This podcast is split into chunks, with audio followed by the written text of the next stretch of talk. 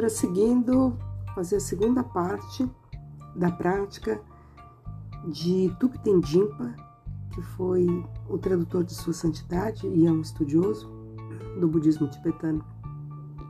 Essa prática, o título dela é Fazendo uma Dedicação. A prática de estabelecimento de intenção é emparelhada na tradição tibetana com outro exercício contemplativo chamado dedicação, que nós vimos no podcast anterior. Papel deste exercício é completar o círculo, por assim dizer. Ao final de um dia, de uma meditação ou de qualquer outro esforço que tenhamos feito, nos reconectamos com as intenções que estabelecemos no início, refletindo sobre nossa experiência à luz das nossas intenções e nos regozijando com o que alcançamos. Isso é como fazer um balanço no final do dia no final de uma prática, no final de uma meditação.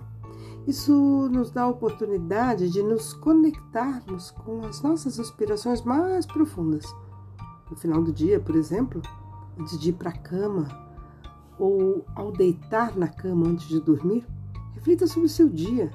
Revise brevemente os eventos do dia, incluindo conversas significativas, humores e outras atividades mentais e toque de volta no espírito da configuração da intenção matinal. Veja quanto alinhamento existe entre os dois. É importante não ficar preso nos detalhes do que você fez ou o que não fez. A ideia não é manter pontuações exaustivas, mas pesquisar amplamente para ver a sinergia entre as intenções e sua vida naquele dia. Quaisquer pensamentos e sentimentos que esta revisão possa trazer, apenas fique com ela. Não há necessidade de afastá-los. Se tiverem uma qualidade negativa, ou agarrá-los se parecerem positivos. Simplesmente fique com o que quer que você experimente por um tempo em silêncio. Finalmente, pense em algo do dia em que você se sente bem. Uma mão amiga que você deu ao seu vizinho, um ouvido empático que você deu a um colega em apuros, não perder calma na farmácia quando alguém furou a fila. Então, regozije com o pensamento dessa ação. Se nada mais, regozije-se com o fato de que você começou seu dia estabelecendo uma intenção consciente, uma motivação. Mantenha esse exercício curto. 3 a 5 minutos é uma boa duração. Se você costuma ler um pouco antes de dormir, Pode reservar de 3 a 5 minutos no final para o tempo de dedicação.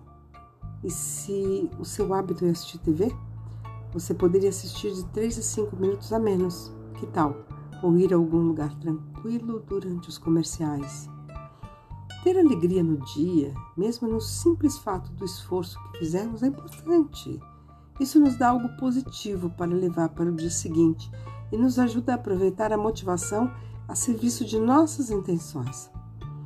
A alegria desempenha um papel crucial em nossa motivação, especialmente na sustentação da motivação por um período prolongado de tempo.